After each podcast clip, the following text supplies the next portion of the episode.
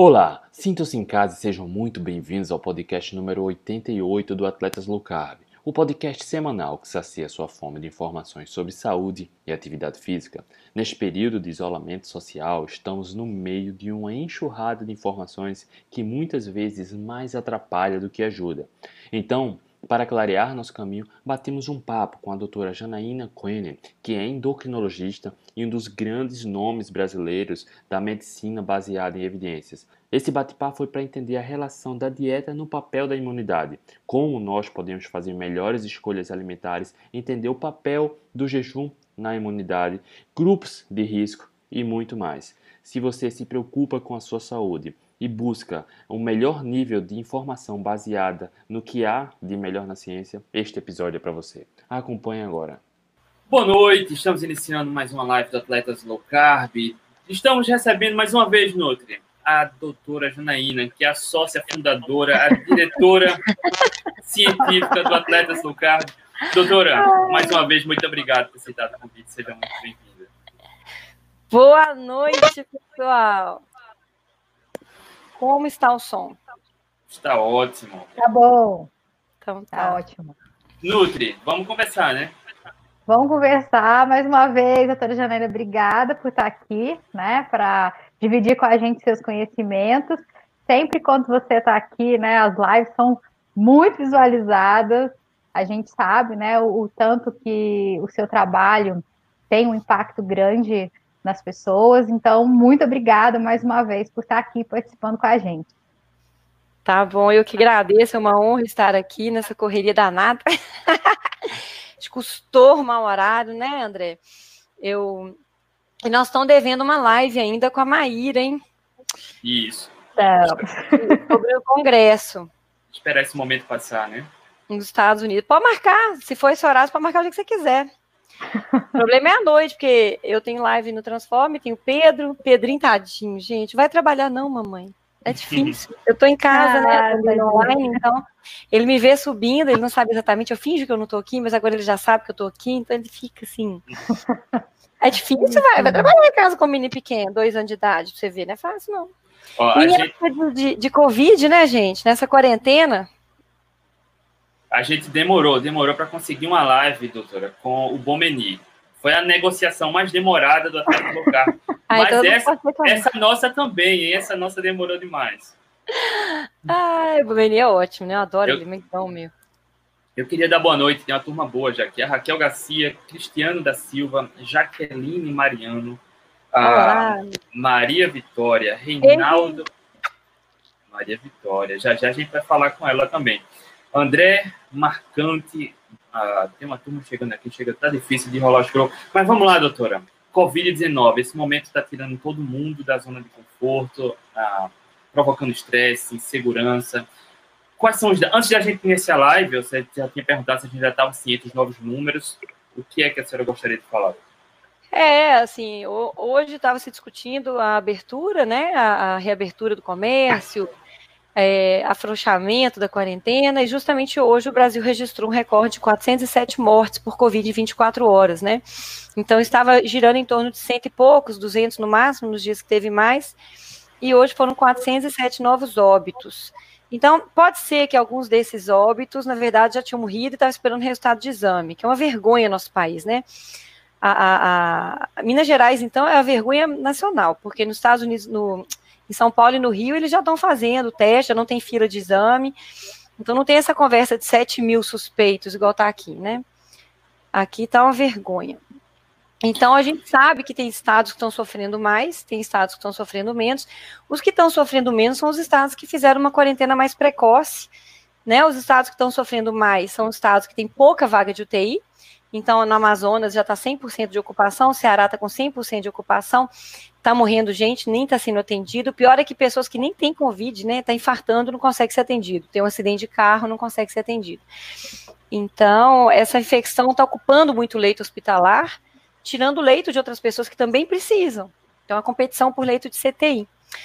E justo hoje morreu esse tanto de gente a mais. Então, é complicado, é controverso essa questão da gente falar se é para realmente abrir, todo mundo voltar ao trabalho. Eu sou contra. Eu acho que tem que manter essa quarentena, ou pelo menos liberar bem devagar.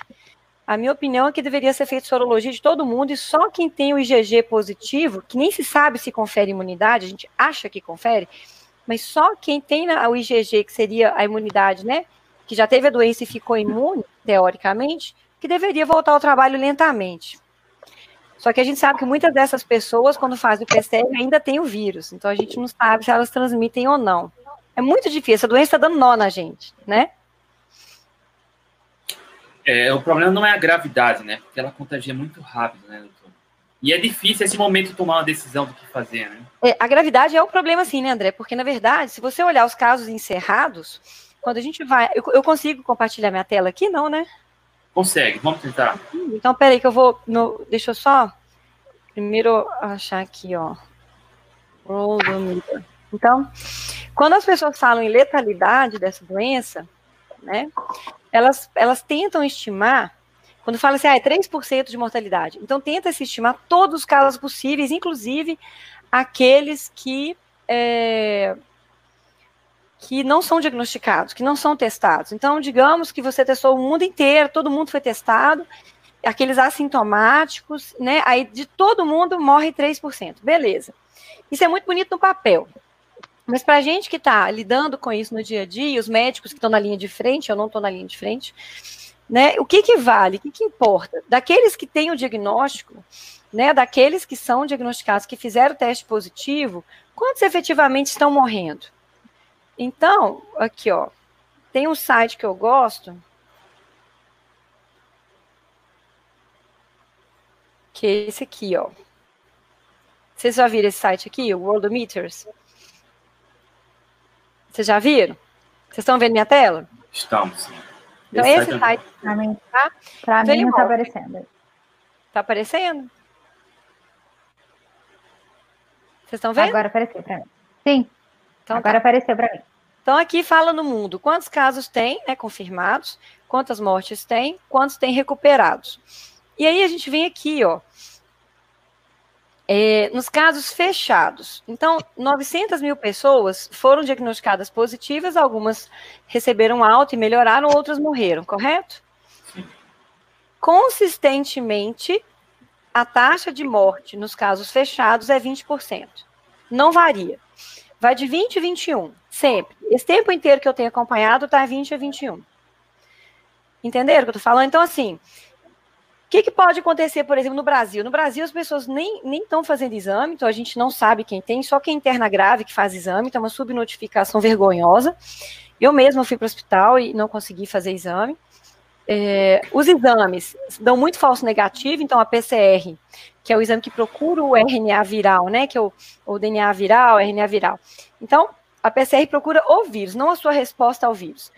O PCR pode dar falso é, negativo, então ele só tem uma sensibilidade de 63%, 40% das vezes ele vai dar negativo e você está doente. Custa 300 reais, esse foi o exame que eu fiz, que deu negativo e eu tinha todos os sintomas. Então, a grande chance da pessoa achar que não tem nada e sair por aí contaminando os outros, que é o que o André falou, é um, é vírus insidioso. A, as pessoas assintomáticas contaminam umas às outras, são 14 dias aí de incubação para ficar ruim. Se você não tem uma, uma doença de base, não é diabético, asmático, hipertenso, talvez você demore a mostrar um sintoma de gravidade e procurar um hospital, e esse tempo todo você está contaminando os outros. Então é muito complicado. E quando você vem aqui, gente, quando a gente fala assim, nossa, mas essa doença é uma doença muito tranquila, né? Só que consistentemente estão morrendo aqui, ó. Morreu 50 mil pessoas nos Estados Unidos até agora, 20 mil pessoas na Inglaterra, 21 mil pessoas na França. Gente, isso aqui não é uma gripe boba, não. Não é, não. Tá? O número de internações por síndrome respiratória aguda grave está milhões de vezes mais alto esse ano do que ano passado, no mundo inteiro. Muita gente morre de gripe durante o ano, mas a gente está concentrando uma mortalidade absurda em pouco tempo, e não são só pessoas velhas. Tá? Isso aqui tem muito a ver, essa questão de quantos casos tem a ver com quantos testes, né? Então, se a gente olhar aqui, ó, o pessoal está gastando dinheiro com teste, ó. Testes por milhão, é isso aqui que importa, tá certo? Olha aqui os Estados Unidos, 13 mil testes por milhão de população. Rússia, Alemanha, 24 mil. Então, a Alemanha faz muito mais diagnóstico, né?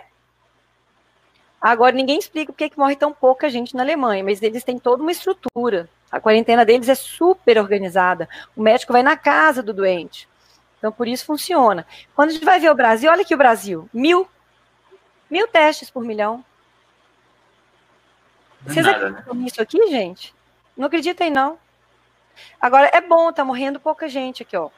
3 mil, mas é porque nós estamos no começo. E a gente está fazendo uma quarentenazinha meia boca, né?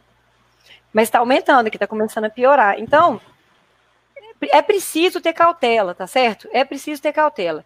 E fora, então, assim, é interessante vocês darem uma olhada nesse site, ele fala todo dia. Qual tá? é o site, doutora? É Worldometers Info. Aqui, ó. Tá pequeno aqui. Coloca coronavírus e, e, e Worldometer que cai. Pronto, achei. Tá? Vou colocar aqui na tela. Ah, então é interessante. Mas aí a gente vê aqui hoje, né, por exemplo, que teve recorde de, de mortes. Hoje é um dia que deu uma virada, assim. Isso fala pra gente que esses gráficos que vão e voltam, né, então, é, mostram, ah, porque um dia tem muito caso, outro dia não tem caso nenhum. Isso é mentira, porque não saíram os exames. Aqui tem hospitais é, privados, né, que atendem SUS, mas que são essencialmente é, privados, que demora 15 dias para sair o resultado. A pessoa morreu e não saiu o resultado. E tem pessoas que é, estão morrendo sem diagnóstico, tem pessoas que vão para o hospital com Covid não conseguem ser internadas, porque as pessoas não estão dando muita atenção, só interna se estiver grave. E a gente sabe que os pacientes, no começo, as queixas são vagas, né? O raio-x não dá nada, tem que ser tomografia. Então, se os médicos não estiverem preparados, eles nem vão notificar a suspeita de um caso respiratório agudo grave, né? Então, é muito complicado isso. E falando de imunidade, então deixa eu parar de compartilhar um pouquinho para a gente conversar. O que está no nosso poder? Então, a Janaína não pode sair por aí comprando. Vocês estão me vendo agora? Sim. Cadê a Letícia? Caiu. Ó. Então, a Janaína não pode sair por aí comprando teste e fazendo teste em todo mundo. Não está no meu poder fazer isso, né? Eu não posso sair por aí criando leito de UTI. Não está no meu poder fazer isso. O que está no nosso poder, André e Letícia, discutir aqui? Né? O que, que a população pode fazer para se proteger? Porque sair sem máscara na rua, dando a cara tapa, não é uma boa ideia. Tá? Assim, acredita em mim. É, fizeram isso, né? O México fez isso. Vamos ver como vai evoluir o México. Né? O México, quando os Estados Unidos já estavam morrendo mais de 500 pessoas por dia em Nova York, no México eles estavam andando na rua brincando e batendo no peito. Vamos ver agora como vai ser isso. Né? O Equador na, na, na, estatística tem 500 mortos, tem mais de 3 mil mortos em Guayaquil. Né, eles estão tirando gente é de, de, de pá, é vala comum lá. Todo mundo sem diagnóstico e não tem teste. Né? É gripe comum? Então, eu não acho que é uma boa sair por aí dando a cara a tapa, mas tem alguma coisa que a gente pode fazer, pessoal. Quais são os grupos de risco? Quem morre mais? Né? São os diabéticos, os hipertensos, os obesos, e lógico, quem tem doença autoimune, né, os imunossuprimidos, que usam corticoide e tal. Então, essas pessoas são os que estão morrendo mais, não é isso? Isso. O que, que vocês viram aí, gente? O que, que vocês já leram sobre esse assunto, André e Letícia, sobre essa questão do, dos grupos de risco? O que, que vocês já ouviram? Não, eles são, estão no topo né, do, do, dos mais afetados pela Covid, mas em relação ao estilo de vida, a gente consegue uh, fortalecer essa condição de saúde, né? Controlando estresse, alimentação, atividade física, a gente consegue melhorar a imunidade, não é, doutor? Vocês sabiam que, em termos é, de virose... Também, né, é, doutora Janaína, a gente sabe, né, que uma dieta low carb, cetogênica, né, seria o mais indicado, né, para evitar você estar dentro desse grupo de risco, né? É, o que, que acontece? Vocês sabiam que uma virose comum, por exemplo, até H1N1, os obesos, eles ficam doentes mais facilmente e que eles demoram 40% mais tempo com o vírus no corpo e transmitindo para as outras pessoas. Então, a recuperação é mais lenta. Então, eles pegam, evoluem pior, ficam mais tempo transmitindo para as outras pessoas. Vocês sabiam disso? Não. Não, também não. Pois é. Então, assim, é, tem estudos mostrando isso, né? Tem um estudo mostrando a influenza A, por exemplo. É, esse estudo aqui, ó, deixa eu mostrar para vocês. Acho bom porque as pessoas ficam achando que às vezes a gente não está mostrando a evidência. né? Eu gosto de mostrar evidência. Então, olha aqui, ó. Esse estudo aqui, vocês conseguem ver? Sim, está aparecendo. Então, a obesidade aumenta a duração do influenza A, né, da, do descarte em adultos, né? Quanto tempo que demora para sair do corpo de adultos. Então, obesos sintomáticos, obesos, não estou falando diabéticos aqui, tá certo? Demoram a se livrar do vírus no corpo, né? A, de cair os títulos de vírus, de quantidade de vírus no corpo, 42% mais tempo. Demora 42% a mais do que não obesos. Mesmo quando eles têm pouco sintoma tá? Então, quando é, aqui, ó, a obesidade aumentou a duração do tempo da doença, até melhorar mesmo a quantidade de vírus no corpo, por 100%. Então, você fica duas vezes mais tempo transmitindo isso, né? Os diabéticos, gente, saiu até hoje um estudo bem bacana aqui, ó. Deixa eu pôr aqui, ó. Então, o Virta, né, que é de Harvard, esse, esse pessoal do Virta Health, né, que estuda a dieta cetogênica em diabetes, então, eles mostraram alguns estudos muito legais, muito interessantes, falando o seguinte, que é, nem todos os diabéticos pegam. Então, não quer dizer que o diabético, por ser diabético, vai pegar mais fácil. Ele pode pegar se ele tiver várias outras questões. Mas se um diabético pega, ele tem mais chance de morrer. Então, eles falam que dentro das UTIs, então, eles evoluem mais graves, né? Então, um quinto a um quarto dos pacientes de UTI, ó, são diabéticos e 25% morrem. Então, isso é muito relevante. Então, um de cada cinco diabéticos vai morrer se internar no CTI. Percebe o tanto que ser diabético é complicado? Que é relevante?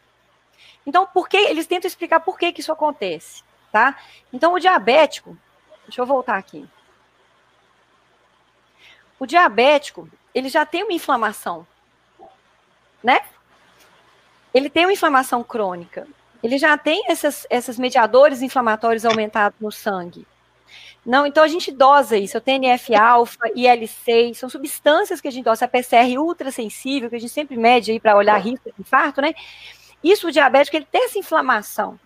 E quando ele pega o COVID, o COVID usa essas vias inflamatórias para causar o maior dano e matar mais rápido. Então, existe uma tempestade dessa inflamação no COVID, no coronavírus. O que mata é essa tempestade de inflamação no pulmão e no corpo da pessoa. Então, eles falam uma tempestade de citocinas.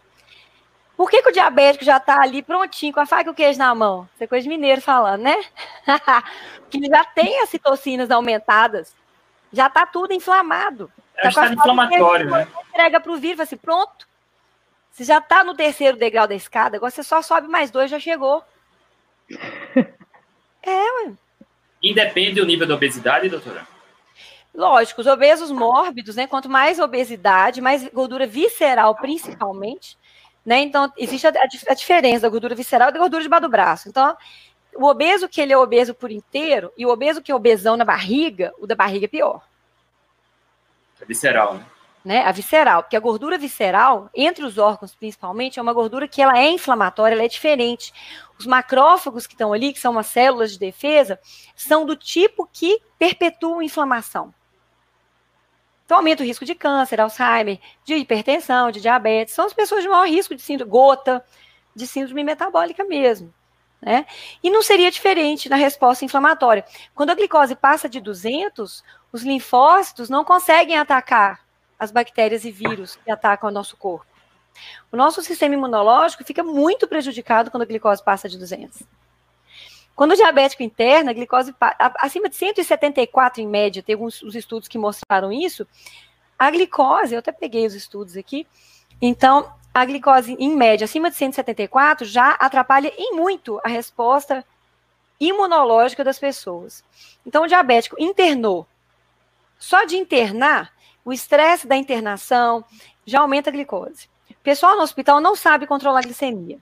Muito difícil um lugar com protocolo bom. Mesmo em hospitais particulares, é muito difícil a gente ver glicose bem controlada.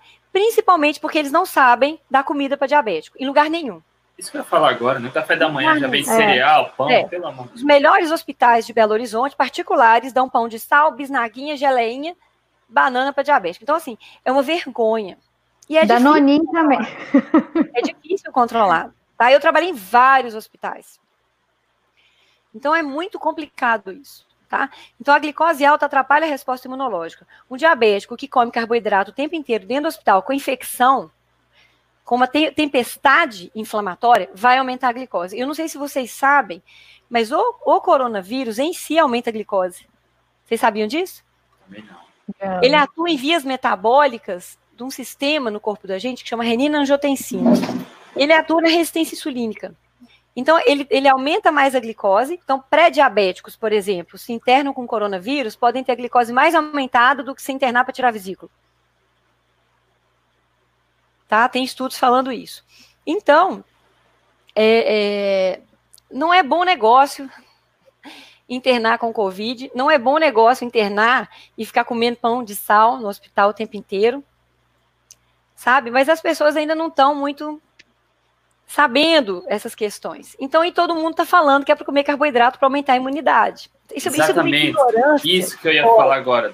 O que eu, eu recebi de pergunta, Nutri também, provavelmente a senhora também, doutora. Muita gente é. ah, temendo esse contexto, porque estão falando que low carb não é o momento para aplicar nesse período de quarentena que vai piorar a imunidade. Qual a relação do consumo de carboidratos com a imunidade?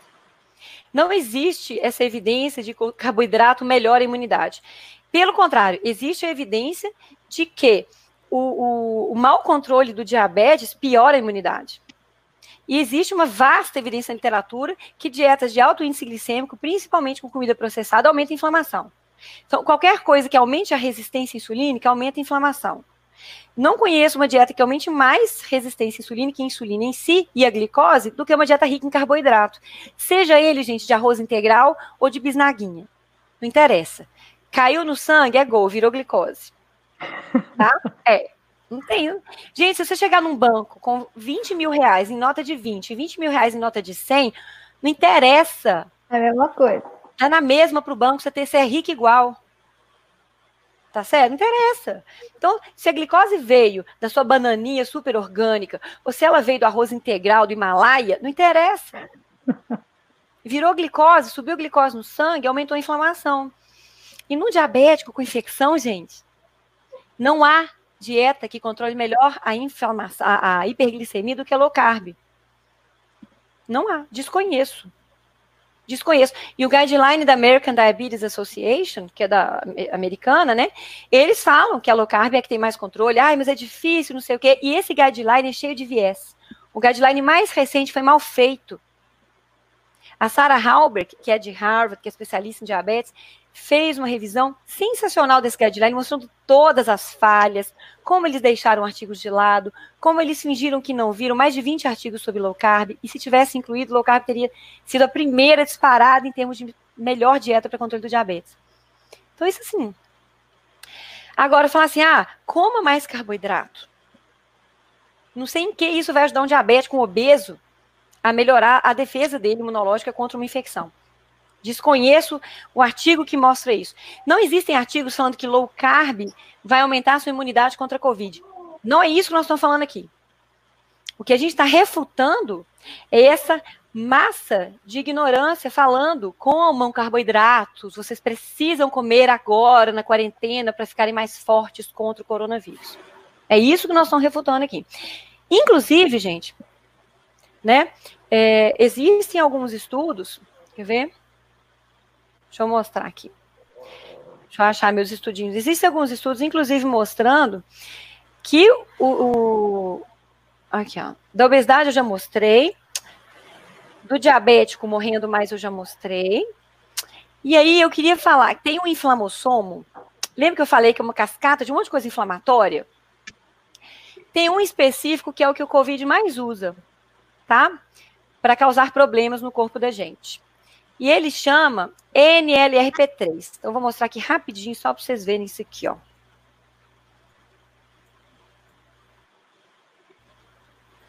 Olha só. Então, esse estudo aqui é bem interessante, tá? Ele fala sobre o, a tempestade inflamatória e imunossupressão, tá? No COVID. Muito, muito bom. É, aqui. E aqui, olha que interessante, a dieta cetogênica melhora a isquemia, a tolerância ao AVC isquêmico e inibe esse inflamossomo aqui, ó. Em situações de estresse, de pacientes internados com AVC isquêmico. O mesmo estudo foi feito, assim, a mesma avaliação foi feita em pacientes com traumatismo raquimedular, lesão de coluna, também diminuindo inflamação e melhorando lesão, dieta cetogênica. Então, esse aqui é exatamente o que o COVID estimula e é o mais envolvido na morte, na gravidade dos pacientes que morrem por COVID, tá? E a dieta cetogênica inibe justamente ele, na gota, no AVC, na, na lesão raquimedular. Depois, se vocês quiserem deixar disponíveis os artigos, a gente pode deixar disponíveis. E a gente tem alguns estudos, isso aqui em Camundongo, tá? Mas olha que interessante. A dieta cetogênica ativa né, a proteção dos linfócitos T. Gente, a gente tem no nosso organismo, imagina uma guerra, a gente tem a galera que vai de faquinha na mão, que é a infantaria, lembra aquela galera que vai com a faquinha e tal, que morre todo mundo, mata todo mundo. E tem a galera que fica atrás só atacando canhão e atirando de longe. No nosso corpo, os linfócitos T são soldadinhos de faquinha na mão. Eles vão lá matar. Eles matam infecção, eles matam câncer, células cancerosas, tá? E no diabético, esse linfócito está prejudicado, tá? Ele não funciona direito. Nesse estudo aqui, a dieta cetogênica ativou essa proteção contra influenza vírus. Olha que interessante. Não é interessante? Sim. Nesse estudo, esse estudo é muito bacana. Não sei se vocês estão conseguindo enxergar aqui. Sim. Então, aqui, ó. Olha só. Só para mostrar que dieta cetogênica não piora a imunidade e não mata ninguém. Então, assim, pelo menos nesses camundongos. Então, aqui, ó, sobrevida. Os camundongos foram expostos à influenza, que é muito parecido com H1N1, tá? Que é parecido com Covid também, nesse, nesse sentido. Olha aqui, os ratinhos fizeram dieta cetogênica e os que não fizeram. Então, quem não fez morreu rapidinho, quem fez não morreu. Saturação de oxigênio. Dias depois da infecção, quem fez dieta cetogênica sempre acima de quem não fez, tá vendo? Os vermelhinhos são quem fez a dieta cetogênica. E aqui, olha que interessante, essa célula T é a que efetivamente vai matar lá o vírus, tá certo? Três dias depois da infecção não tinha nada em quem estava comendo ração comum. Os ratinhos com dieta cetogênica, olha aqui a quantidade. Isso aqui é porcentagem de células vivas, e aqui é número de linfócitos, de células de defesa. Então, assim, só para mostrar, gente, que eu não sei de onde que esse povo tira que low carb pode piorar a imunidade. Aqui eu estou mostrando, inclusive, que a cetogênica melhorou a imunidade. E sobrevida, tá? Olha aqui. Olha aqui o vermelhinho. Quem fez dieta cetogênica sobreviveu mais do que quem não fez. Tá bom? Então, estou tentando mostrar para vocês aqui que não só existe plausibilidade biológica para fazer, quanto ela pode, inclusive, melhorar isso que está acontecendo. Doutora, tem uma pergunta aqui Ai. sobre imunidade. Quem tem Hashimoto deve evitar algum grupo específico de alimentos, além dos carboidratos refinados e açúcar? Tem toda essa pergunta sobre os crucíferas, né? sobre brócolis, repolho. Então, e alimentos com muito iodo, se estaria inibindo a, a tireoide ou alguma coisa desse gênero. Eu, eu sou totalmente contra retirar esses alimentos da dieta, principalmente porque eles têm uma ação em outro vasto número de doenças, inclusive câncer, né, prevenindo câncer. E eu faço dieta cetogênica com crucíferas, com brócolis, com repolho em todos os meus pacientes com Hashimoto, e eles melhoram a Hashimoto. Eu retiro, eu, eu, reduzo medicação a longo prazo. Os pacientes que têm Hashimoto há muitos anos, com altos títulos, provavelmente já destruíram a tireoide, então não tem como reverter e tirar o remédio, né? Eu quero ficar sem remédio, não existe isso. Né? Mas quem está bem no comecinho acontece, a gente conseguir não usar. E para melhorar a imunidade, gente, você tem que estar tá dormindo bem, controlado da sua doença autoimune. Existem alguns estudos falando que quem tem Hashimoto tem maior risco, né? Uh, mas são estudos bem, assim, fraquinhos. Eu percebo mesmo que os estudos consistentemente mostram maior risco em quem tem síndrome metabólica, tá? Agora, quem tem doença autoimune, quem tem uma doença autoimune, pode ter várias. E quem tem uma doença autoimune e continua comendo grãos, né, arroz, feijão, milho, ervilha, grão de bico, trigo, né, soja, lentilha, né, essas pessoas podem ter um intestino permeável. E ter o intestino permeável pode ser um problema numa infecção viral que ataca o intestino também. Então a gente sabe que o coronavírus está encontrado no intestino, nas fezes, tanto que algumas pessoas que evoluem pior, elas chegam no, no hospital com quadro parecido com apendicite, sem sintoma gripal e é Covid, e elas morrem disso. Então, é, isso não sei se você sabia, mas tem essa questão do intestino. Uhum. Então, ter um intestino saudável é extremamente eu, importante. Eu vi, eu vi, você falou isso na live com o Vitor Sorrentino, né? Que a Covid está relacionada ao sistema respiratório, sim, mas muita gente desconhece a relação com o intestino. É, inclusive no começo, na Itália, muitos nos CTIs, né? Muitos enfermeiros pegavam nos CTIs e os médicos não. E eles estavam sendo contaminados pelas fezes e urina quando eles trocavam os pacientes. Então, tem a transmissão, sim, fecal oral. A gente tem que tomar cuidado com tudo isso. É muito complicado. Esse vírus, ele, ele espalha muito rápido, né? Quando se vê, já foi. Você vê Nova York, né? Não tem, não tem explicação como está acontecendo as coisas lá. Né, na Espanha, em Nova York, e o Brasil, hoje teve uma análise que saiu que o Brasil está crescendo mais rápido que a Espanha. No mesmo dia, no 28º dia da Espanha, no 28º dia do Brasil, o Brasil está crescendo mais rápido que eles. Só que a gente está duas semanas atrás deles. Então, eu acho muito precoce a gente sair batendo no peito. Eu acho que o adversário a gente respeita, porque a gente não conhece. Mas é interessante, assim, tentar, tentar ter um intestino saudável, né? Tirando grãos, principalmente tirando grãos, consumindo alimentos fermentados. Eu acredito piamente nisso, acredito mesmo. E não é porque meu marido é o Mr. Kefir Probióticos que eu tô falando isso não tem que falar que tem de interesse, né? Não é por isso. O Léo, a gente estuda muito sobre kefir, muito sobre probióticos, e eu tenho lido muito sobre isso, porque é engraçado, isso é engraçado, tá? Não tem comprovação. É, eu estava olhando por que, que na Turquia tem tanta gente e pouca morte. Aí eu fiquei pensando, será que é igual no Equador, que morre todo mundo porque não testa e não tem diagnóstico? Aí você vai ver na Turquia, eles estão testando gente a rodo, né? E não está morrendo. Aí o Léo tá assim, ah, lá tem kefir. Eu falei assim, olha, onde mais tem kefir? Ele na Rússia, no Irã. Aí eu fui olhando, as, realmente é menos, né? Eu falei, engraçado isso daí. Eu até perguntei é, pro Bomeni, Bomeni, o que, que a Rússia tem em comum com a Turquia? Eu falei, eles bebem muito álcool. Eu falei, ah, então vai ver. lá da Rússia tinha razão, né? Que é Mas brincadeiras à parte, né? Eu acho que é, é, muito além disso, mas vale a pena você ter um intestino saudável, tirando porcaria da dieta, consumindo alimentos fermentados, dormir bem para o seu cortisol estar tá adequado, diminuir o estresse emocional. Todo diabético sabe que quando fica estressado a glicose sobe. Mulher diabética na TPM é uma desgraça, a glicose vai lá em cima. Por quê? Porque o cortisol sobe, então a pessoa fica, né? Então, se você quer controlar esses hormônios que vão influenciar na sua resposta imune, durma bem, faça meditação, ouça uma música legal. Não fique no WhatsApp o dia inteiro vendo notícia. Eu estava super estressada, eu ficava olhando esse site o dia inteiro. Eu parei de olhar, eu tô olhando assim, uma vez por dia, nunca antes de dormir. Porque eu fico olhando aquelas taxas nos, nos, casos fechados, e quando vocês vão olhar na Espanha, vão olhar na Itália e vão olhar na, na França, vocês vão ver que está dando 15%. E não é dos casos fechados, é dos casos ativos. Aí eu tô assim, pô, mas tá morrendo muito mais do que era para morrer. Aí ele tá assim, mas é porque tem que chegar em 20%. Eu falei, não vai chegar em 20, não, vai ficar em 10. Porque se, se vocês forem ver, tá chegando nisso, 10, 15%. Isso em país de primeiro mundo, tá? Quero eu ver, não quero ver, né? Quando chegar na África e na Índia. Na África, tem três ou quatro países que não tem CTI. Nenhum CTI, nenhum leito de CTI. Tá? Quando chegar nas nossas favelas aqui. Então, pessoal, lavem as mãos, usem álcool gel. Não fica na pegação, não fica na rua se você não precisa estar. Se você tem que trabalhar, vai trabalhar, meu irmão, porque morrer de fome é muito pior. Pelo menos você tem a chance de ir com CTI. Concordo, concordo com a preocupação de que as pessoas têm que trabalhar. Graças a Deus eu posso atender online. Se eu não pudesse, eu não sei como ia ser. Eu tenho conta para pagar, todo mundo tem. Né?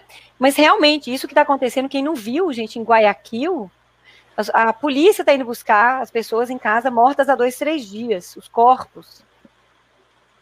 Em casa, porque não conseguiram entrar no hospital. Ah, mas isso é no Equador, né? Não. Em Manaus e no Ceará, o pessoal não está entrando no hospital mais. Fica do lado de fora. No nosso Brasil. Nossos irmãos ali do lado. Então vamos pôr a mão na consciência. O que, que vocês podem fazer para melhorar a imunidade? Pare de comer porcaria. Vamos dar nome a essas porcarias, doutora. O que é que é porcaria nesse, nesse momento? Refrigerante, suco de uva integral, bolacha, suco, suco de caixinha, biscoitinho recheado, é, gordura hidrogenada, sorvete. Gordura hidrogenada, né? Margarina. Né? Margarina, óleo vegetal ricos em ômega 6, que ainda aumenta a inflamação, óleo de milho, girassol, soja, canola, porcaria. Comam comida de verdade. Sai, pulem esses corredores. Tá? Outro dia o Léo viu um cara no supermercado, ele gastou 500 reais em chips, biscoito recheado e refrigerante. O Léo olhou assim e falou assim: não é possível. O povo não está entendendo. Né? Nos Estados Unidos é uma corrida fast food. As pessoas estão comprando compulsivamente fast food e, e biscoito, esses, esses chocolatinhos, compre cinco, pague um, né?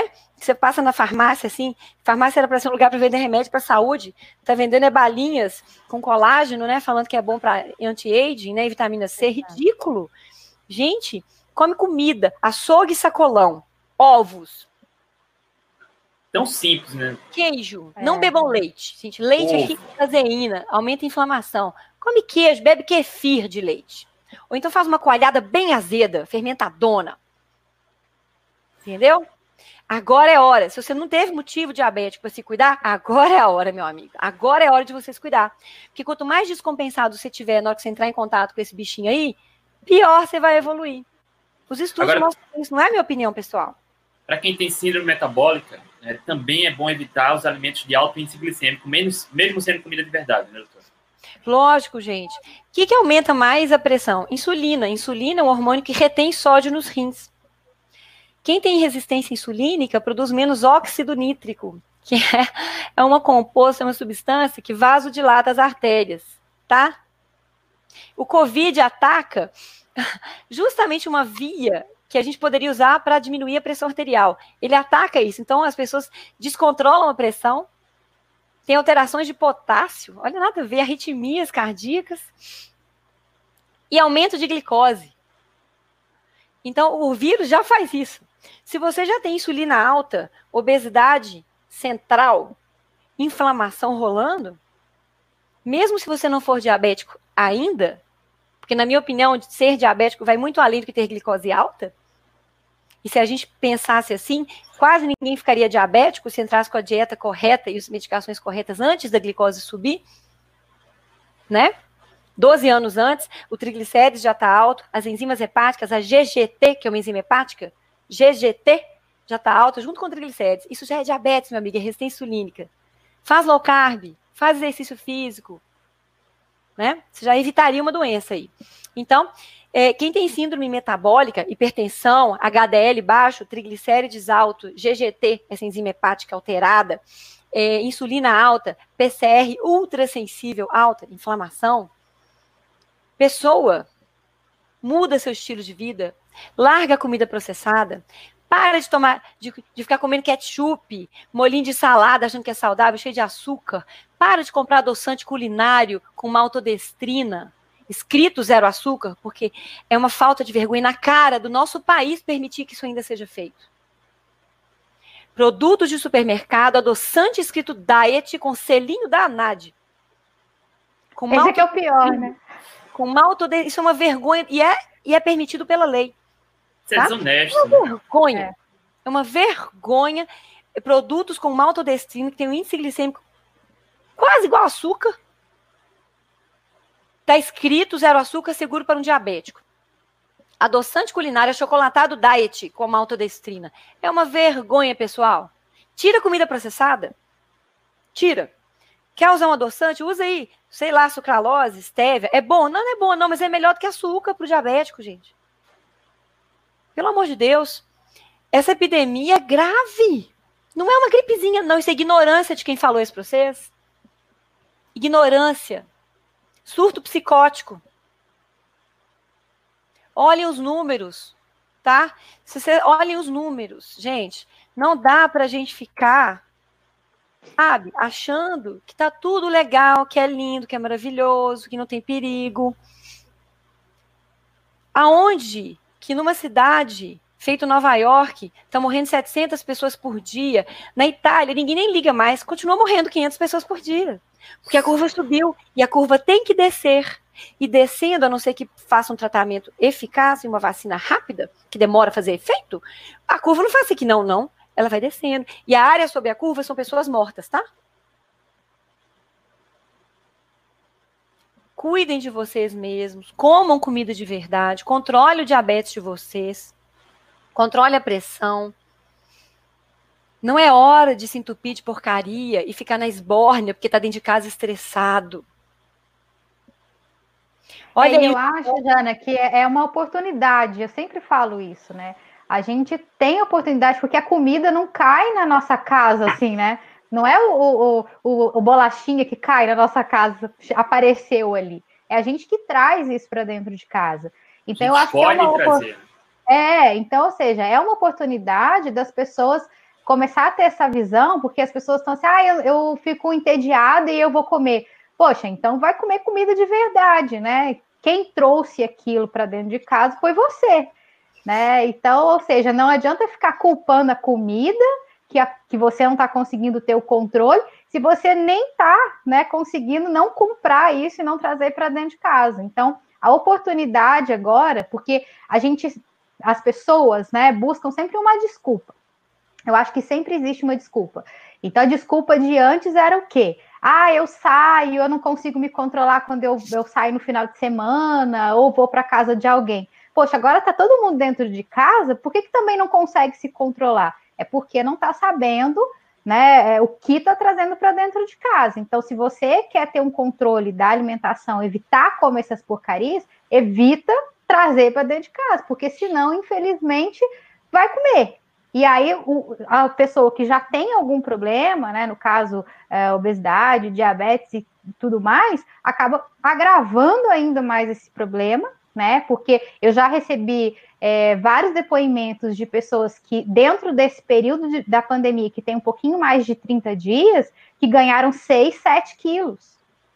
Então, ou seja, já estava com, com sobrepeso é. e agora está com mais. Então, o que, que vai acontecer? Se continuar dentro desse caminho, é, se começar nesse caminho, vai, vai chegar quando? Final da quarentena com que? Uns 20, 30 quilos a mais. Então tem que é. realmente olhar isso como uma oportunidade de mudar essa chavinha aí. E tá tendo tanta live, né, gente? Tem vários profissionais Sim. atendendo. Aqui, a Mônica Souza, coach, especializada em compulsão, trabalha comigo no Transformo. Tá atendendo online. O Rodrigo Ferreira, que é psiquiatra cognitivo comportamental, que eu sempre falo dele, tá atendendo online. Tem um monte de. Você tá atendendo online, Letícia?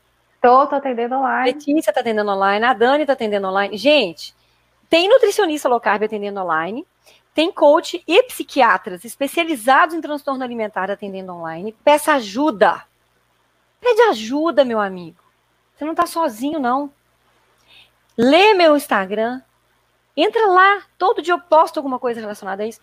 Pessoal na Inglaterra, na Inglaterra, é, um tabagista tem 14 vezes mais chance de morrer de Covid. Tá? Pessoa que fuma. Uma pessoa diabética tem 10, chances, tem 10 vezes mais chance de morrer. Eles mandaram todo mundo parar de fumar, pelo amor de Deus, parem de fumar. Mas não fala para os diabéticos diminuir o açúcar, não. Nem diminuir. Não estou falando fazer low carb, não. Cadê a recomendação para o diabético fazer isso? Cadê? Para controlar a glicose dele. Para de comer carboidrato. Para. Come carboidratos vindo de legume de baixo amido.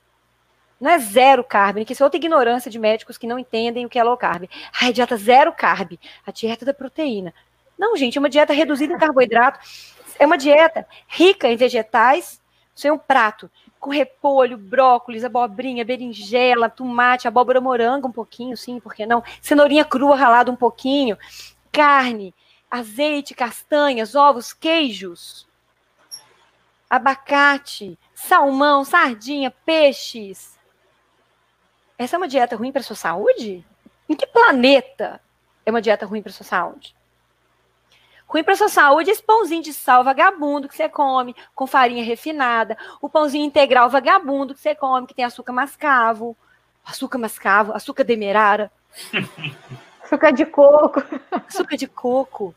Melado, melzinho orgânico. Pessoal, se você tem resistência insulínica, se você está gordo, se você está diabético, hipertenso, não é comendo isso que você vai ter uma vida saudável. Doutora, jejum, nesse período, é qual a sua o... opinião? Para as pessoas que já não tomam café, nunca tomaram, mesmo gordas, você vai mandar elas comerem de manhã? Se a pessoa não for com fome, você vai forçar ela a comer sem fome? Fora assim, fora assim, uma estratégia que a pessoa vive uma dieta hipocalórica, está jejuando todo dia, errado, né? Que eu mando, vai comer sim dois dias da semana para quebrar isso.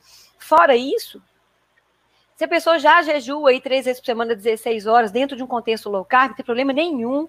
A pessoa está habituada a isso. Né? Agora, nunca jejuei, tô comendo balinha de colágeno com vitamina C cheia de açúcar. Vou jejuar para melhorar a minha imunidade. Não, gente, não é isso. Você não vai mudar nada drasticamente nesse sentido. Não precisa. Só de tirar a porcaria, você já vai ficar bem. Ah, eu vou ficar com dor de cabeça se eu fizer low carb, porque vai faltar sal na sua dieta. Se você quer entrar numa estratégia low carb hoje, entre, tome muito líquido e coma alimentos ricos em potássio, magnésio e sal. Passou mal? Sal. Eu tenho pressão alta, média pressão. Tenho um médico especializado, experiente. Se a pressão está baixando rápido demais, oh, que problema! A dieta controla a pressão. Suspende o diurético, conversa com seu médico. Eu faço isso com meus pacientes. Meus pacientes hipertensos que entram na low carb medem a pressão de manhã e de tarde, me passam todo dia os valores. E eu ajusto a medicação para pressão. O paciente que não tem pressão alta, que não toma remédio para pressão, tá tonto, é sal, meu amigo. A colher de chá de sal na boca vira um copo d'água, melhor em 10 minutos. Não entendi, Janaína. No meu YouTube, você coloca assim, gripe low carb Coenen, meu nome. Gripe low carb Coenen. Você vai lá assistir um videozinho sobre isso. O que não falta é vídeo sobre isso. Não tenha medo. O mal-estar não é falta de carboidrato, é falta de sal que você desincha. Quem come muita porcaria retém líquido. Tá? Então você vai perder isso mesmo. Um quilo e meio de água, depois você começa a queimar gordura. Não tenha doutora medo falou, de mudar de vida. Doutora falou um negócio bem interessante, que muitas vezes não é o que a gente vai comer, mas o que a gente deve evitar. O foco é não comer essas trecheiras todas, essa é. bruxaria. Aí fica tão simples, né? Sobra a comida de verdade. É. Deixa eu voltar aqui.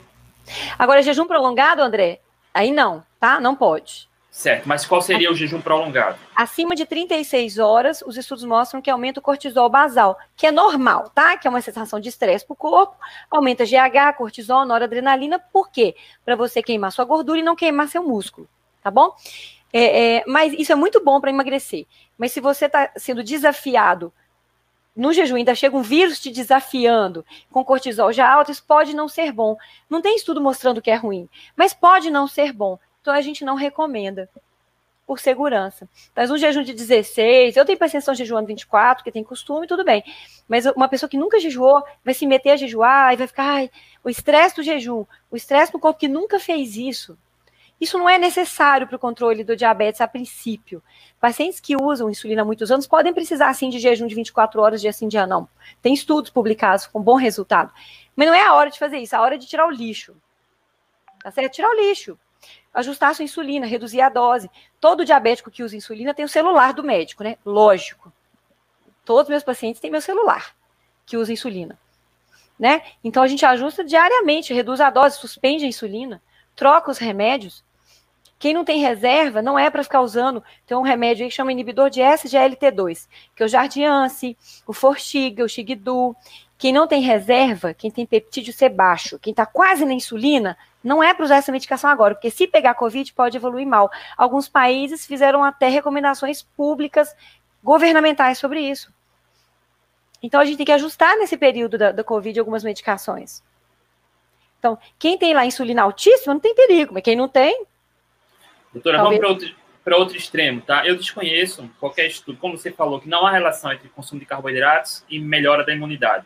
Bem como desconheço alguma evidência que diga, que mostre algum consumo mínimo para a saúde de carboidratos. Não há.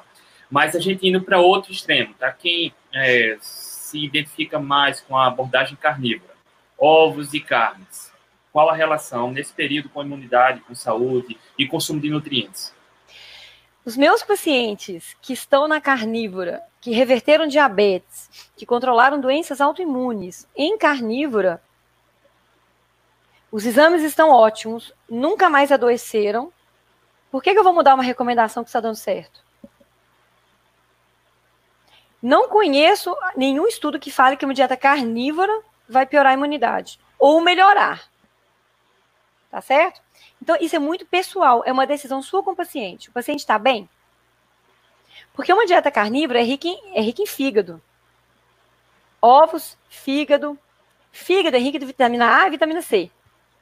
Então, às vezes, a pessoa na carnívora está melhor do que uma pessoa que está comendo farinha. Tá? Eu tenho experiência com dieta carnívora, eu tenho assim, não sou um Sean Baker da vida, né? Eu tenho poucos pacientes, eu devo ter uns 60 pacientes na carnívora, né? Então, são pacientes que estão muito bem. Muito bem. Que é uma dieta cetogênica.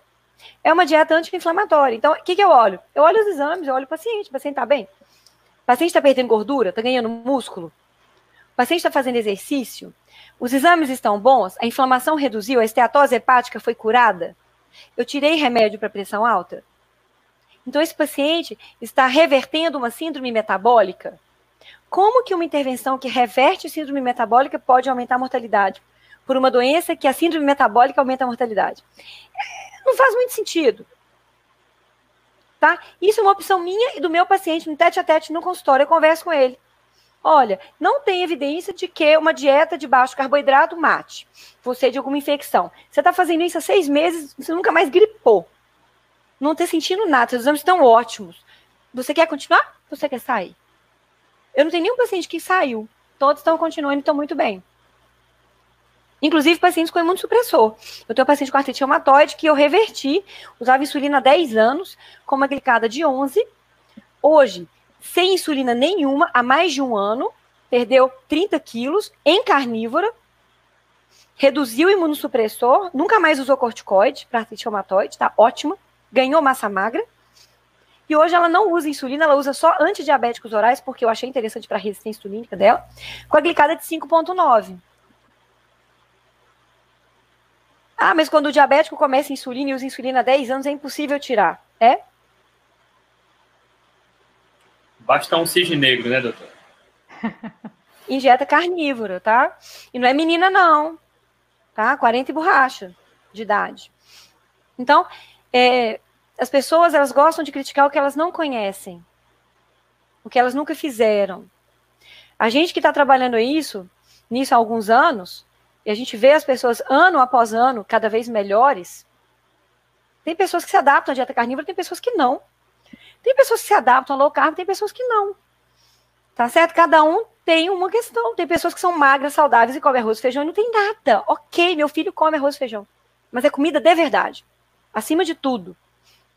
Eu tenho pacientes que comem arroz e feijão. A maioria dos pacientes que me procuram são muito doentes, então eles não comem arroz e feijão. Né? Porque eu tenho o viés de ser uma especialista nisso, né? Então as pessoas que me procuram me procuram com doença autoimune, com câncer, com enxaqueca, com leaky gut, com dermatites complexas que ninguém descobre, aí tira o glúten e a caseína do leite, melhora tudo. Ovário policístico, que a própria paciente falou para todos os médicos dela que ela tinha, o paciente falou que não tinha.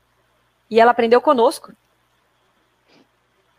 Tríade da mulher atleta. Quantas pacientes vêm até mim hoje por causa daquela live que a gente fez, gente? Bacana, né? Legal. Vem consultar porque assistiram aquela live. Tá? Então, Pode então falar. não, não há deficiência de nutrientes na abordagem carnívora, né? Não. É, alguns estudos falam, isso é controverso, né? Por exemplo, você vai dosar a vitamina C, ela pode estar baixa, tá? Porque o ideal é que você coma fígado mais mal passadinho, né? Não é esturricado, não, tá bom? Mas a necessidade de alguns nutrientes, ela é menor. Ela é menor quando você não come carboidrato. A necessidade de vitamina C, a necessidade de é, magnésio é menor. Tanto que quando você sai de uma carnívora e resolve comer farinha e sair chutar o balde a todo, a rodo, pode ser que você se sinta mal. Porque você está com a concentração dessas vitaminas mais baixa mesmo. Qual a Então- sua- ah, desculpa, doutor, mas eu só, aproveitando esse gancho, a sua opinião sobre os RDAs, as recomendações diárias, elas são supervalorizadas? As RDA são supervalorizadas, elas são feitas em de 2 mil calorias em pessoas que comem muito carboidrato.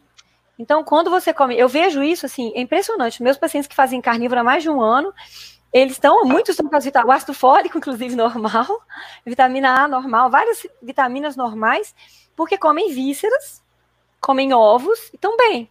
Eu tenho pacientes que com a carnívoro o cálcio ficou mais alto do que sem carnívoro, sem osteopenia, pelo contrário, melhorando a, a, porque eu, eu acompanho meus pacientes na menopausa, por exemplo, eu olho densitometria óssea para ver se o osso tá, tá bem, né? Então, eu acompanho tudo isso. Então, os pacientes que fazem musculação, consomem caloria- calorias adequadas e estão com massa magra bacana, esses pacientes evoluem muito bem. Então, eu acho que os RDA são supervalorizados. Eu acho, a minha opinião, faltam estudos. Né? Não tem estudo sobre dieta carnívora. Tem que ter. Tem estudos com dieta hiperproteica, mostrando que não piora a osteoporose, que você conversa fiada. Né? Inclusive, o Virta fez isso nos diabéticos, que são, é uma população que já tem mais osteoporose mesmo. Né? O, o, tanto que a metformina age no osso, prevenindo perda de osso. Também na menopausa, que é uma droga para diabetes. Então, a resistência insulínica está ligada, inclusive, à saúde óssea. Tem uma pergunta aqui, já abordagem carnívora, se não existe excesso de proteína. É uma dúvida frequente isso. Eino, ele tá boa? Não, não tem isso, não. É muito difícil você comer proteína demais. Ah, muito. É. Você já Ainda mais assim, né, de comida, é. né? Eu consigo comer 300 gramas de carne na churrascaria um dia. Mas eu não consigo comer isso no almoço e no jantar. Geralmente, quando eu como 700, 800 gramas de carne na churrascaria no almoço, eu não como até o dia seguinte. Então, quando você faz uma dieta carnívora, por exemplo, você vai comer aí três ovos, né? Dois, três ovos de manhã, aí você vai comer umas 300 gramas de carne no almoço, 300 no jantar. É uma dieta hiperproteica? É, pode ser duas, três gramas quilo dia. Mas a não ser que você tome whey protein, suplementos proteicos líquidos, é impossível comer proteína em excesso os estudos mostram que a proteína não faz mal para o rim. Estudos grandes de quem tem rim saudável e fígado saudável, proteína demais não faz mais, não faz mal. Da mesma forma que você não vai colocar numa esteira, numa velocidade 13, um cardiopata que infartou. Então, não, quer, não é que o exercício cause infarto. Uma pessoa que não tem o coração bom não aguenta o exercício. Então, são coisas diferentes. Então, se você tem saúde boa, proteína não faz mal nenhum. Pelo contrário, tem estudos com diabéticos com lesão renal, nos quais uma dieta com mais proteína reduziu a perda de proteína pelo rim, melhorou. Né, uma dieta low carb com um pouco mais de proteína foi melhor para o paciente que já tinha lesão leve, leve, do que um paciente sem lesão nenhuma. Então, até em pacientes com lesão renal leve diabéticos, é melhor fazer uma dieta de baixo carb e mais proteína do que uma dieta com muito carboidrato e baixa proteína. Tá? Não existe é. isso. Tá bom? Inclusive o idoso. E também, né, é, mais... também, né, é, Janaína, existe uma, uma confusão também que as pessoas acham que 100 gramas, por exemplo, de carne vai ser 100 gramas de proteína, né? Ah! Então, existe essa confusão também. Então, quando a gente fala, por exemplo, em 100, 100 gramas de carne vermelha, por exemplo, uma média é mais ou menos 20 gramas de, de proteína, né? Então, é, isso as pessoas confundem, confundem muito a carne pronta, carne pronta, né? 100 gramas de carne pronta vai de 20 a 25 gramas de proteína. Um scoop de whey protein tem 25 gramas de proteína. Um ovo tem 6 gramas de proteína. Então, trocar carne por ovo também não é uma boa, não. Você vai ganhar mais calorias e menos proteína. Eu vejo pessoas que trocam bife por um ovo no almoço. Não tem uma decisão pior. Né? Então. E não acreditem que ovo não é pior que cigarro, né, doutora? Porque falam. Ah, é. Não é. Para de comer ovo fuma, é lógico, né? Gente, a colina da gema é importantíssima para a memória. Ovo é um alimento sensacional, é completo. E tem que comer inteiro, nada de jogar gema inteiro. fora. Eu como a gema pura, sozinha com bacon em cima ainda, ó, de vez. ó, já deu uma hora aqui, mas eu queria aproveitar, doutora Janaína, para a gente falar sobre o MAF. Posso aproveitar seu tempo aqui, doutora? para falar o quê? Sobre o MAF. Sobre MAF. Sobre MAF? Tá, Veja só. É rápido, tá, doutora? Porque assim, no final, de 2000...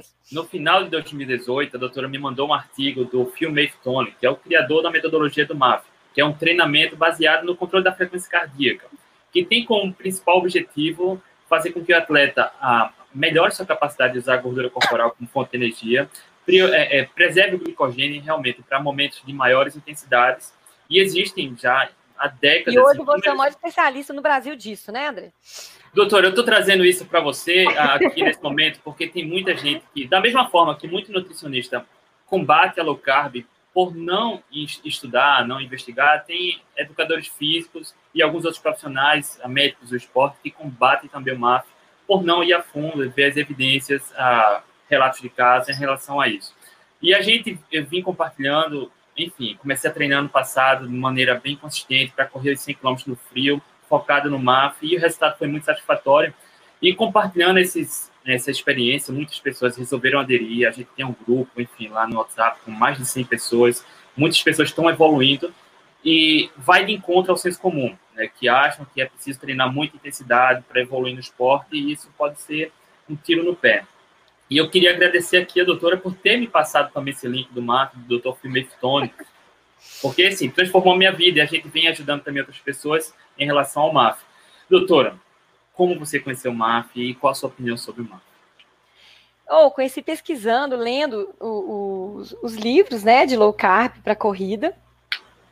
Então, a gente vai lendo todos os livros que a gente posta de manhã, de tarde, de noite no Instagram e fuçando. Então, assim, eu fui estudar, foi alguma coisa do. Do. Primal Endurance, o Mark Season fala também. Do... É, eu sei, mas não é do Primal Endurance. Eu vi, foi uma. Foi alguma coisa do Olsen, alguma coisa do. Fala ah. o nome dos corredores aí que eu vi. Tem um Tim Olson que fala, o Zach Bitter fala também. Zach Bitter, então foi assim, o Zach Bitter é. e o Tim Olson falando de, de, de MAF. Aí eu fui ler, fui ler os livros, Aí vi que tinha isso, aí comecei a ler artigo. Aí juntou com isso, eu comecei a ler isso mais o Vespa, né, que é o, o a pirâmide, né, o FL Protocol, que é um outro protocolo muito legal também. Comecei a ler. Aí eu falei assim, gente, esse mundo é grande demais para minha pessoa, eu não vou dar conta disso, não sou educadora física. Eu já tinha Maria Vitória na minha cabeça. Eu falei, Maria Vitória, você tem que estudar isso aqui, vai ler o livro. Aí ela, não vou fazer isso, meu treinador não gosta, não sei o quê, não sei o quê, não sei o quê. brigou, brigou, brigou. Dois anos depois que ela tá fazendo agora isso, e o treinador dela também tá mandando ela fazer isso agora. Mas qual é a minha, a minha visão? Então, os pacientes que entram numa dieta low carb, tá? Eles demoram seis semanas para começar a fingir que está querendo ficar adaptado. Tanto que os estudos que duram menos do que isso não prestam para nenhum tipo de avaliação.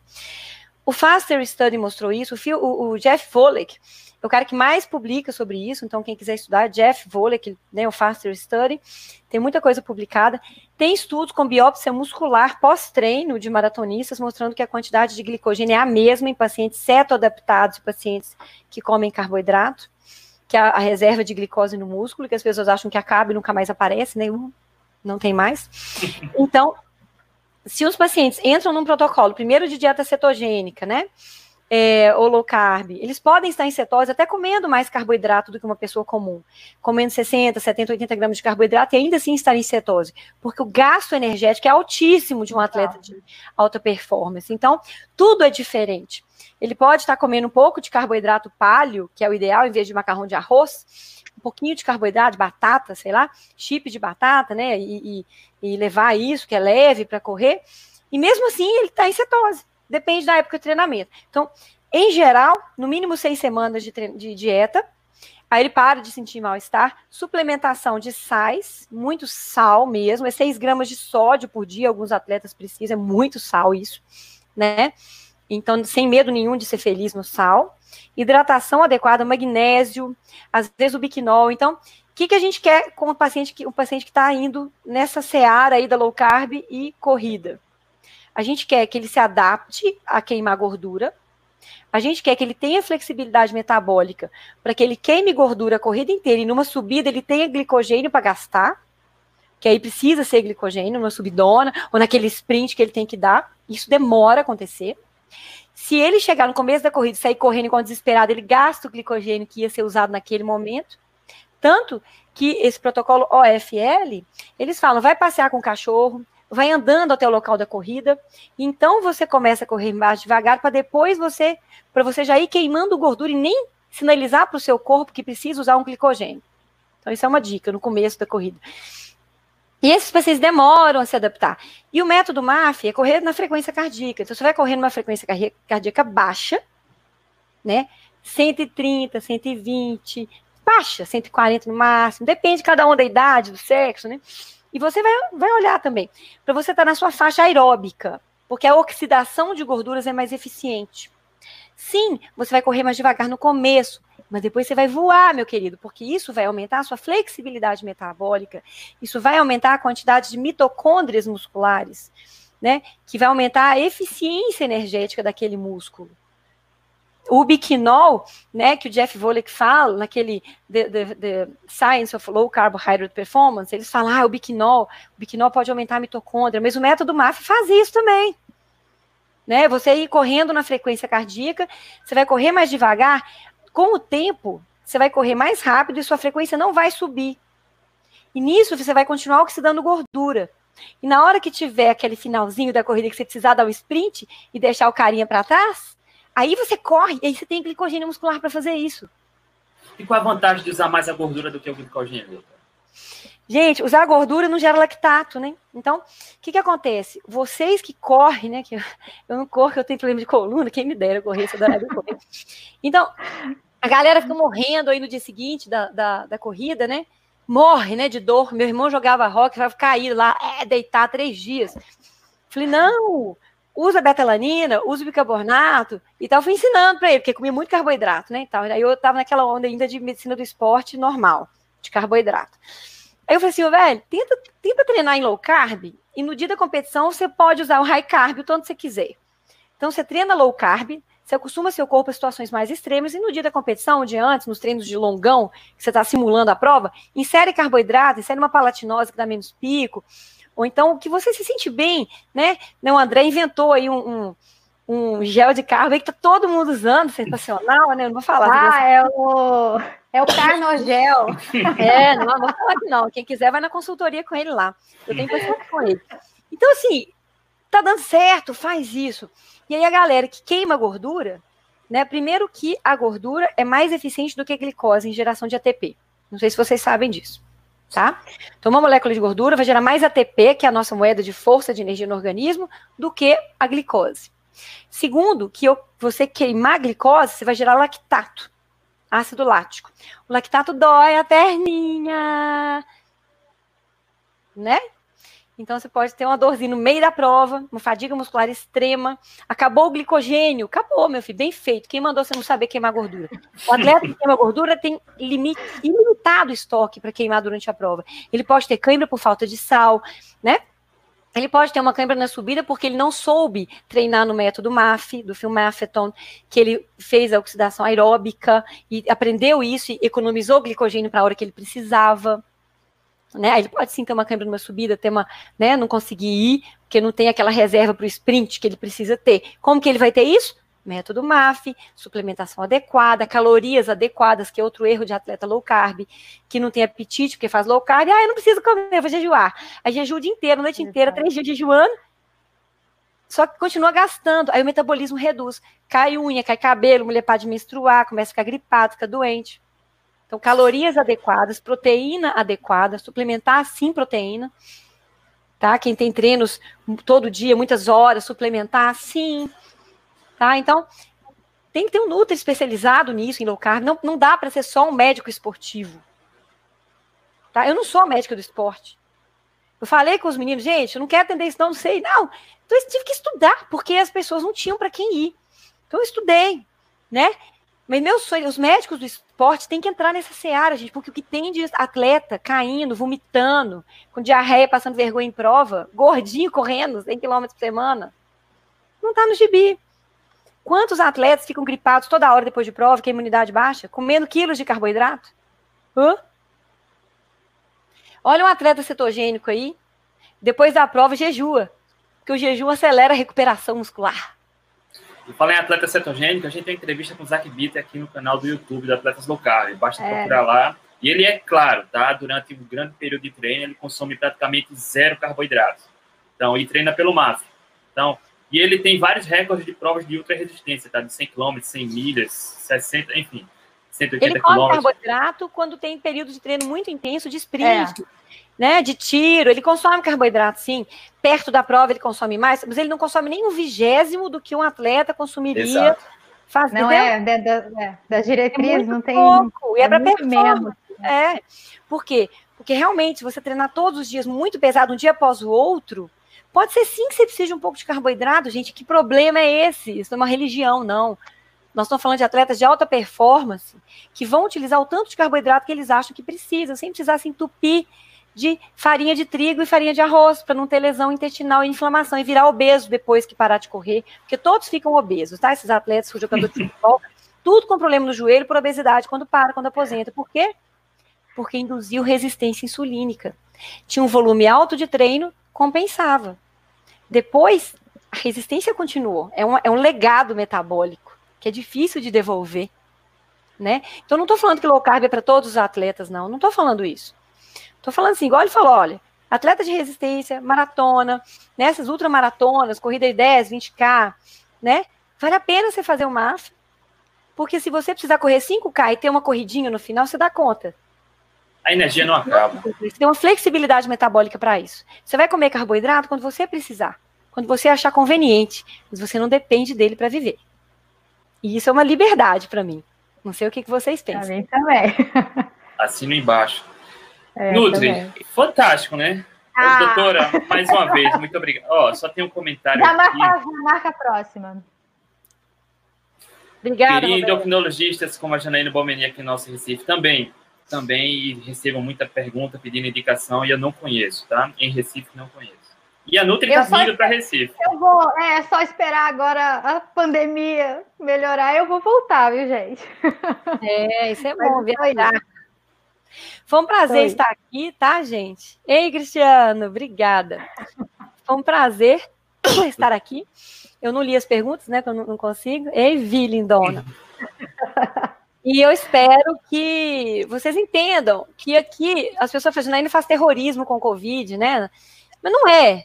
É uma visão diferente, né? Tem muitos colegas meus que estão aí falando que não, que tá tudo bem, que mata pouco, não sei o quê. Mas eu tô olhando, para mim, uma vida conta. Pode, pode ser meu pai, pode ser minha mãe, pode ser meu amigo, pode ser meu vizinho, pode ser o Gari. É uma vida. É uma pessoa que eu nunca vi na rua. É uma vida. E para mim, cada vida conta. Não é só 500 mortes por dia. Ah, mais 500 na Itália, mais 500 na Espanha. 800 na Espanha, 800 na Inglaterra. O Japão tinha sido, ó, o Japão fez isolamento vertical. Olha, um exemplo de tudo que deu certo. Voltou a subir, estão desesperados entrando em quarentena de novo. Singapura voltou a subir, estão desesperados, tentando ver como vão fazer. Então, gente, vamos seguir essas pessoas que que, tão, que abriram e falar, não, lá, não sei o quê. Vamos ver o que acontece depois? Tá todo mundo voltando a fechar. Tá? Exceto a China, né? A China abriu, aí tá aparecendo esses mortos, né? Do nada, um tanto de morto um dia para o outro. Isso para mim é morto que estava engavetado, que está voltando para a estatística. Está voltando, é. Tá? Porque há várias controvérsias com relação à subnotificação de mortes de pacientes mortos por Covid para ficar dentro da, dos 3%, né? Okay. Mas nós estamos vendo que não é 3%. Depois vocês acompanham aí os 10%. Em país rico, tá, gente? Não vem falar que no calor não mata ninguém, não. Vai olhar lá no Ceará. Vai olhar lá em Manaus. É. Lá no Equador. E não vem com essa conversa que Venezuela não morre ninguém, porque ela é tudo mentira. Nem papel higiênico tem. Não tem.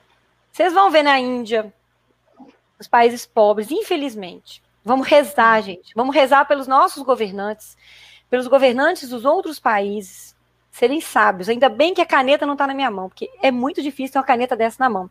A pessoa morre de fome, morre de Covid. O cara morre desempregado, morre de infecção, com fila de corpos em caminhões frigoríficos, igual está no Ceará agora. Não sei o que, que é pior. Então, a única coisa que eu posso recomendar é coma direito, durma bem, né? Compartilhe essa live, estude. Estude. E pare de ser pau mandado de guideline, gente. Estudar. Não vão ter medo de mudar o status quo, não. É isso. Sorria, doutor. Isso. Obrigado, doutor. Obrigado. Foi ótimo. falar comigo, não foi que eu sou brava. Então, um grande beijo, pessoal. Tem que ir, que tem que dar papá para Pedro. Obrigado. Boa noite a todos. Tchau, gente. Beijo. Tchau.